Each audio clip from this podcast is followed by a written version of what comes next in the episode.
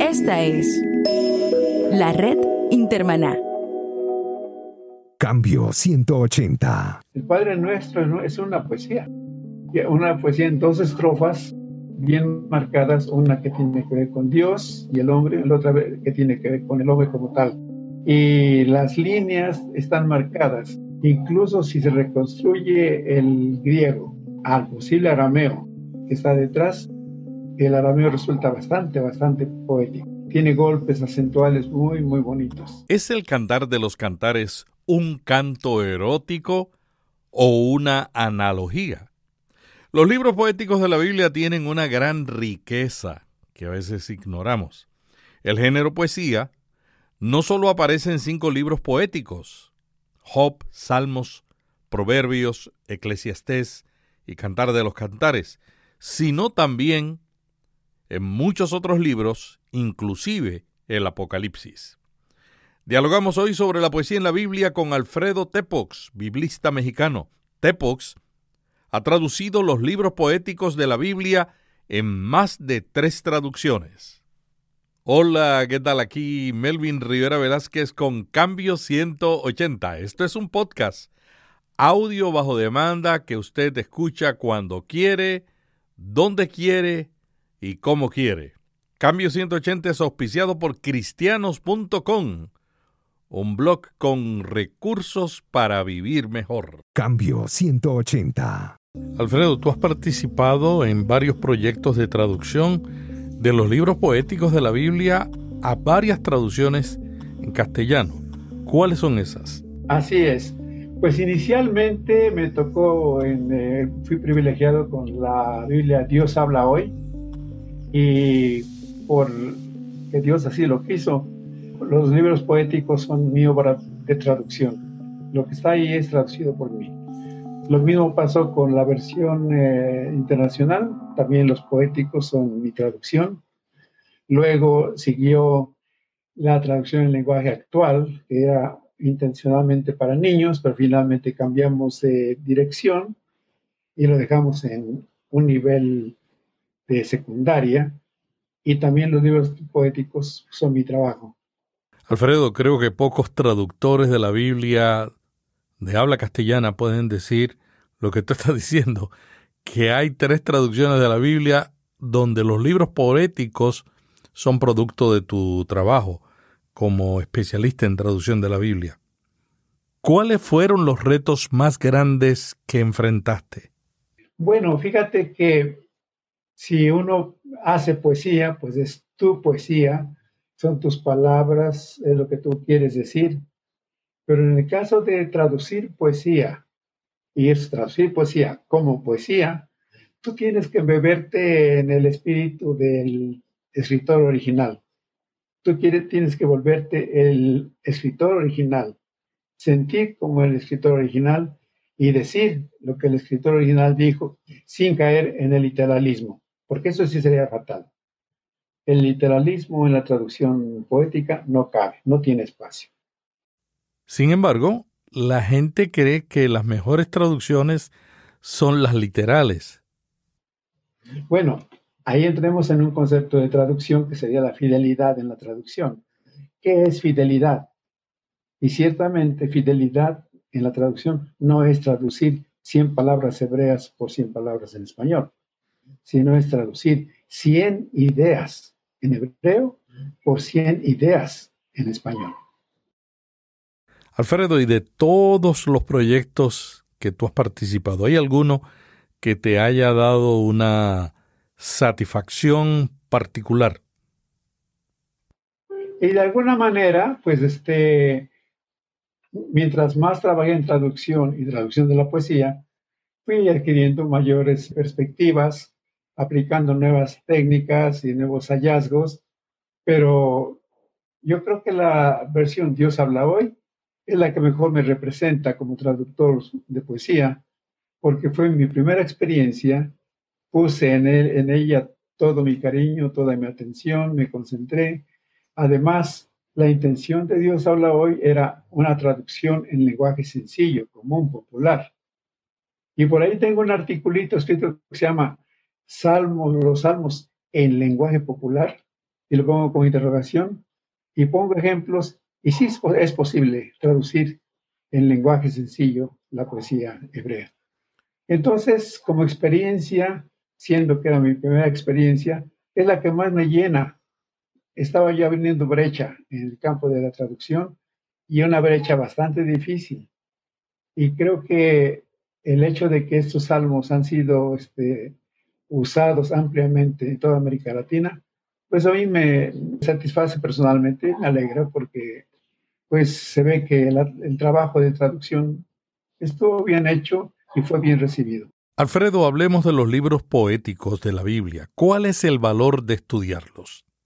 Bueno, valor eh, vale para la prosa también, pero este, en cuanto a la poesía, yo creo que nos hemos concentrado mucho en los salmos, en proverbios, muy de vez en cuando en cantares, pero pasamos por alto el hecho de que los profetas eran también poetas y la gran parte de la poesía del Antiguo Testamento se encuentra en los profetas.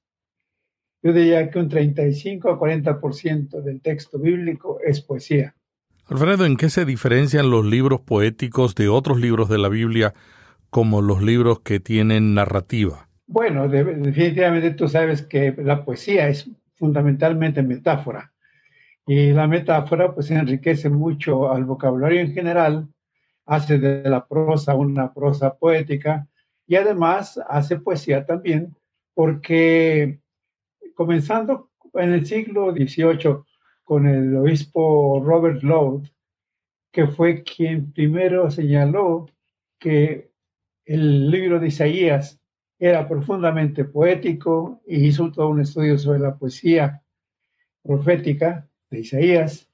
Y él señaló tres tipos de formas poéticas, concretamente el paralelismo, que dividió en sinónimo, antitético y sintético. Pero a partir de él, mucho, mucho más se ha trabajado la poesía hebrea. Alfredo, ¿cómo se manifiesta la estructura rítmica en la poesía hebrea? Bueno, fundamentalmente se decía que el paralelismo era típico de la poesía hebrea. Eso no es tan exacto, porque la poesía es eh, estructuralmente eh, paralela. Si vemos a Adolfo Becker, por ejemplo, pues eh, uno ve su famoso poema de Mientras haya una mujer hermosa, habrá poesía. Tiene 14 mientras y él los repite constantemente en sus diferentes estrofas y eso es también este paralelismo. Así que no es tan exacto lo que Lowe señaló, pero sí señaló un aspecto de la literatura hebrea que hasta entonces no se había descubierto.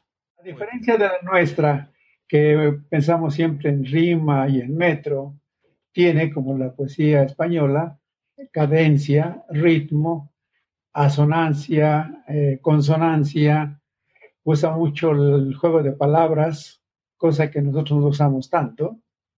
Usa un fenómeno que se llama aliteración, que en español no nos gusta, pero que se da como, por ejemplo, la pícara, pájara, pica la jícara típica. Eso a nosotros nos choca, pero para ellos es un recurso retórico que usan bastante. También en la Biblia tenemos muchas maneras de decir algo indirectamente. ¿Puedes darnos algún ejemplo? Por supuesto, el ya hablábamos de la metáfora, pero queda también el lenguaje oblicuo, el lenguaje que insinúa sin decir, y en Cantar de los Cantares tenemos el ejemplo clásico, ¿no? Yo diría, por ejemplo, de cantar de los cantares. Leemos el cantar cuando lo leemos y de ahí se nos quedan dos o cuatro líneas que nos llaman la atención. La clásica pues es pone como un sello sobre tu corazón, como una marca sobre tus brazos y ahí se acabó cantares. Pero si leyéramos cantares con más atención, yo diría que cantar nos enseña eh, que el amar debe amarse con los cinco sentidos. Y entonces tú empiezas a sentir los aromas. La vista se recrea en la mujer o en el amado. Mm. El tacto, el oído, el canto de los pájaros, etc. Y cantar los cantares explota los cinco sentidos de una manera tan sutil y sin embargo tan clara que sería el tipo de lenguaje de, al que estamos haciendo referencia ahora, el lenguaje que insinúa, que dice sin decir. Y hablando del cantar de los cantares, ¿cuál fue el propósito de ese libro? bueno, en su principio fue un romance entre un hombre y una mujer. Eso es evidente. Ahora, ¿cómo llegó al canon? Eso es otra, otra historia, porque los rabinos, como después nuestros queridos eh, cristianos, eh, han sido muy mojigatos. Entonces, pensar en cómo fue que el cantar halló lugar en el canon bíblico es una historia interesante. Y lo que hicieron los rabinos y después los cristianos fue decir que el cantar representa el romance entre el Señor y su pueblo Israel o entre la iglesia y Cristo. Pero ese es un eh, misticismo innecesario. Cantar es un canto erótico y tenemos que aceptarlo y disfrutarlo. Entonces el propósito fue narrar la historia de amor entre un hombre y una mujer. ¿Y qué quiere decir la palabra salmo? Ah, pues es un himno, un canto religioso fundamentalmente. Es una poesía para ser cantada y de hecho los salmos se cantan en las sinagogas los ortodoxos también los cantan. Nosotros hemos perdido ese gusto, lo cual es una lástima, pero si uno pusiera música a los salmos, tendría himnos muy bellos. Alfredo, ¿puedes añadir algo más al uso de imágenes en la poesía bíblica? La poesía es fundamentalmente metáfora. Entonces eh, empezamos con los cielos cuentan la gloria de Dios. Bueno, se personifica a los cielos y se los oye platicar y hablar de la grandeza del Señor. La expansión denuncia la obra de sus manos, repite la misma idea y nuevamente la expansión cobra una personalidad que no tiene, pero que metafóricamente es posible. Y pues entonces entramos sin darnos cuenta en el mundo de la poesía que nos atrapa con sus figuras retóricas y nos hace sentir algo y percibir algo que no notaríamos en el lenguaje común. Alfredo, ¿hay alguna relación en la Biblia entre la oración y la poesía? Por supuesto, y pues el mejor ejemplo que me viene a la mente es el Padre Nuestro. El Padre Nuestro es una poesía, es una poesía. Una poesía en dos estrofas bien marcadas, una que tiene que ver con Dios y el hombre, la otra que tiene que ver con el hombre como tal y las líneas están marcadas. Incluso si se reconstruye el griego al posible arameo que está detrás, el arameo resulta bastante, bastante poético. Tiene golpes acentuales muy, muy bonitos. Alfredo, ¿puedes darnos algunos ejemplos en el Nuevo Testamento de poesía? Claro, claro que sí.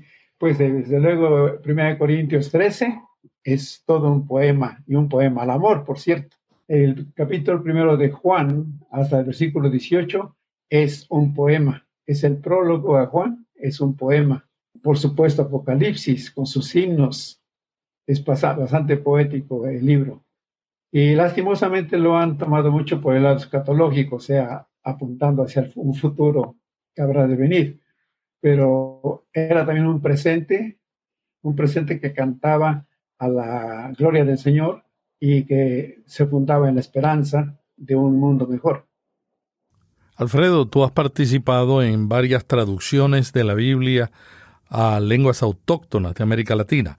¿Se requiere que un lenguaje autóctono tenga una capacidad sonora para que la traducción de los libros poéticos suenen bien? Fíjate que todas las lenguas tienen capacidad poética y tienen sonoridad. Lo que depende es más bien de los hablantes, si saben explotar o no esa riqueza que está ahí ya en, la lengua. Y concretamente, puedo decir que en el caso del maya que se habla en Yucatán, México, participé en eh, la asesoría de ese proyecto y curiosamente, concretamente en los salmos. Entonces se publicaron los salmos en maya y tuvieron una excelente acogida, así como antes lo había tenido los salmos que aparecieron como el con el título de Dialogando con Dios. Es interesante, Alfredo, que cuando citamos versículos de la Biblia, muy a menudo los que se quedan en nuestra mente son los pasajes poéticos. Exacto, es que la poesía tiene esa cualidad, eh, como es un tipo de... es música en palabras, entonces los acentos, el ritmo, se quedan en la mente y ya son fáciles de memorizar y entonces eh, fáciles de decir. Y por lo mismo, este, pues uno quisiera recordar un trozo del Quijote y como es prosa, pues difícilmente lo recuerdas. Pero si piensas, por ejemplo, en una prosa poética como la de García Márquez, pues si fácilmente recuerdas muchos años después, frente al paredón, el coronel Aureliano Buendía habría de recordar el día cuando su padre lo llevó a conocer el hielo. Y eso es prosa y es memorizable porque es prosa poética. Como los salmos de su vida que cantaba el pueblo de Israel cuando iban en el día de la expiación al lugar altísimo. Y qué bueno que mencionas esto porque olvidamos o deberíamos recordar y saber que la Biblia, antes de ser el texto que tenemos en las manos, fue tradición oral. Y los padres repetían eh, las historias a los hijos y de hijos a hijos, a nietos, bisnietos. Y se cumple en la composición de la Biblia el mandato de capítulo 6 de, de Deuteronomio. Estas palabras estarán en tu corazón y las repetirás a tus hijos y las pondrás en las puertas de tu casa y las repetirás en el camino y las pondrás en medio de tu frente. Era tradición oral, pero era en ritmo poético. Eso es interesante, que entonces la poesía es memorizable, por su propia naturaleza es memorizable. Alfredo, estamos regresando en la cultura a contar historias. Lo vemos en la radio, en la televisión, en el podcasting. Sin embargo, en la iglesia, particularmente en el púlpito, algunas veces estamos abandonando este estilo de contar historias que capturan la atención. Y sin embargo, creo que los medios modernos permitirían retomar esto, porque tú puedes tranquilamente ir manejando y escuchando un USB en tu auto sin que te ocupe las manos y estar escuchando una buena poesía, un buen salmo, algún trozo poético de los profetas, en fin. Así que habría que explorar eso. ¿Cómo podemos en la iglesia usar y entender mejor la poesía de la Biblia? Pues mucho depende, tú sabes, de los pastores. Los líderes tienen la palabra. Y yo conozco a un paisano tuyo, el único pastor que conozco, que predica y de pronto cita el Quijote. Pues eso muestra que el hombre lee y que de lo que lee el Quijote le ha apasionado. Bueno, podríamos citar otros autores porque hay muy buena literatura. Y a mí personalmente me sorprende que los literatos le llevan ventaja a los teólogos, porque dicen las cosas profundamente y lo dicen bonito. ¿Hay alguna diferencia entre la poesía hebrea y la poesía contemporánea? Digamos que toda traducción es anacrónica y por lo tanto habría diferencia, pero en el sentido del momento en que los poetas hebreos hacen sus salmos, sus poemas, y nosotros aquí en el siglo XXI lo hacemos también, creo que la experiencia sería la misma. Es simplemente un encuentro con la palabra, en términos generales, ¿verdad? Un encuentro con la palabra, diciendo las cosas en el momento preciso y de la mejor manera posible. ¿Cómo compara traducir poesía hebrea con traducir poesía de otro idioma? Para traducir de la poesía hebrea o alemana o del idioma que quieras a nuestra lengua o viceversa, lo que tienes que hacer es pensar no en las palabras, sino en el sentido que quiere comunicar el poeta en la lengua que escribió. Es hacer tuyo ese poema y luego recrearlo. Es una nueva creación la poesía. Si quieres traducir las palabras, no, eso va a salir feísimo. Pero si quieres eh, traducir la idea, entonces sí es posible. Alfredo, lo que tú me estás diciendo es que un buen traductor de los libros poéticos de la Biblia, además de tener el conocimiento lingüístico, el conocimiento de las lenguas originales, tiene que saber de poesía para poder comunicar ese sentido poético en la lengua a la que quiere interpretar el texto. Definitivamente, y qué bueno que mencionas este punto, porque siento que en nuestras iglesias le tenemos miedo a la palabra y a la acción de interpretar, pero la verdad es que tú no puedes hacer nada, ni predicar, ni enseñar, ni traducir sin interpretar. Nos pasamos la vida interpretando. Llegamos al semáforo y enseguida interpretamos las luces que vemos allí. Y si las interpretamos mal, vamos a tener un accidente. Si las interpretamos bien, vamos a pasar del otro lado de la calle sin ningún problema. Entonces hay que interpretar. Eso es fundamental. Olvidémonos de que interpretar es añadir o, quitar a la palabra, no, al contrario, interpretar es darle su verdadero sentido. ¿Y por qué la gente tiene tanto problema con la palabra interpretar? Porque muchos esperan que la Biblia sea una copia exacta del idioma fuente. Y lo cual no es cierto, porque domingo a domingo, eh, lejos de ir a la iglesia a escuchar a alguien leer la Biblia nada más, lo cual sería no interpretar, escuchamos sermones indefinidos y variados, y todo pastor está interpretando, y a él no le reclamamos nada. Qué curioso, ¿no? pero sí al traductor. pues sí. Alfredo, ha sido un privilegio dialogar sobre la poesía en la Biblia. Quiero confesarte algo. Yo solamente leo los libros poéticos de la Biblia en las traducciones que tú has traducido. Y no es para echarte piropos ni nada de eso, pero yo reconozco cuando un traductor no es poeta, se nota. Yo lo percibo inmediatamente cuando el traductor de la Biblia es poeta, es una delicia. Gracias por darnos ese privilegio. Traducir poesía como poesía es, eh, requiere un alma de poeta. Alfredo, ¿y cómo comenzaste en la traducción de la Biblia? Cuéntanos tu trasfondo. Soy la negación de la academia, porque supuestamente yo debiera haber tenido un doctorado en alguna cosa al empezar a traducir. Y no, yo no tenía escasamente la licenciatura, pero me ha gustado, desde niño me gustó leer. Y cuando me invitaron a participar como un, eh, como un traductor posible, me pidieron una, hacer un, eh, decir? una prueba. Y la prueba fue Génesis 18. Y Génesis 18 me permitió mostrar mis capacidades narrativas y expresivas y cuando presenté el trabajo les gustó a quienes lo leyeron y lo calificaron. Y fue así como entré a Sociedad Bíblica sin credenciales eh, académicas altas. ¿Qué hacías antes de eso? Eh, estuve en radio, estuve en publicidad, lo cual muestra que estaba yo siempre en el campo de la comunicación. Y en radio yo tenía que programar la música que esperaba escuchar el auditorio, no la música que me gustaba a mí. Y en publicidad tuve que escribir líneas pensando en la reacción de los lectores de esas líneas, no en lo que yo hubiera querido escribir.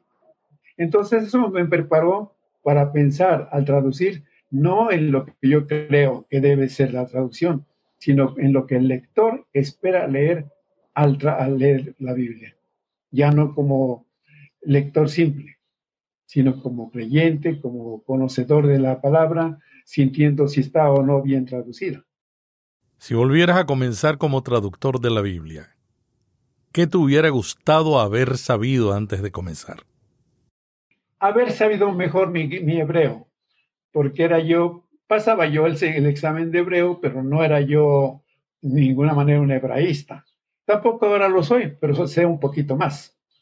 Eh, me hubiera gustado tener más conocimiento de la lengua hebrea. Tu especialización es en el griego, ¿no? No, me siento bien en los dos, aunque me gusta más el hebreo. ¿Por qué? Eh, me presenta desafíos.